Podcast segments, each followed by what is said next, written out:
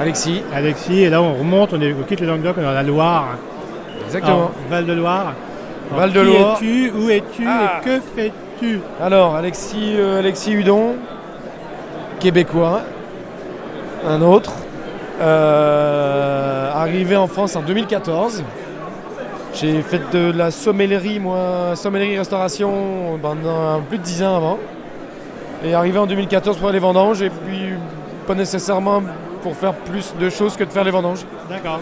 Et puis au final, euh, au fil des rencontres, ben, on reste, on, on rencontre plus de gens et puis, euh, et puis ben, de fil en aiguille, je suis, je suis retourné côté- production.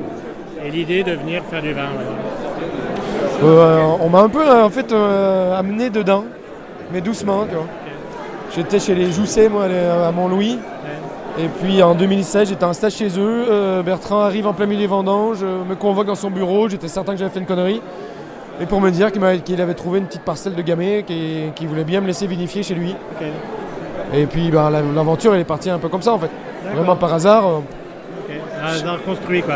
Exactement. Sans, sans- sans trop avoir de projet trop construit, tout est arrivé un peu, euh, un peu comme ça, tout seul.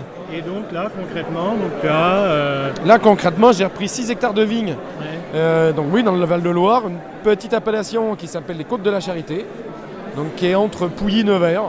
On peut dire en fait que c'est un, c'est un terroir qui est entre la Loire et la Bourgogne, parce qu'on est vraiment sur les premiers contreforts du Morvan, des terroirs très bourguignons, euh, des argilo-calcaires avec des calcaires très tendres, euh, qui apportent beaucoup de, de richesse et puis de profondeur dans les vins, et avec un encépagement aussi très bourguignon, donc chardonnay, pinot noir. Et euh, bilan de 2021, 2020-2021, c'est quoi C'est que c'est euh, Bah, Pour 2020, une première- 2020 c'était super. votre première année en. Donc nous en fait on a eu la chance de récupérer les vignes sur les raisins sur pied en 2021. Ok. Donc on a repris les- le domaine avec les raisins accrochés. Euh, donc 2020 bah, on a eu une année super, des raisins mûrs, euh, euh, des trucs, des trucs, des trucs sympas. quoi. 2021 aussi c'est sympa mais c'est dans un autre registre. Après on s'en est sorti pas trop mal. Euh, étonnamment avec euh, le gelé, on a gelé à 50%, mais on a réussi à sortir, euh, à sortir des rendements qui sont très corrects, qui vont nous permettre de passer à peu près à travers. Ok, les projets? On va déjà, 2022, déjà, stabilisés. ouais, déjà de, de- de- de- de- déjà de bien s'occuper des 6 hectares Ouais. Euh, et d'essayer de faire le meilleur vin possible. Et puis après, euh, après on, on verra.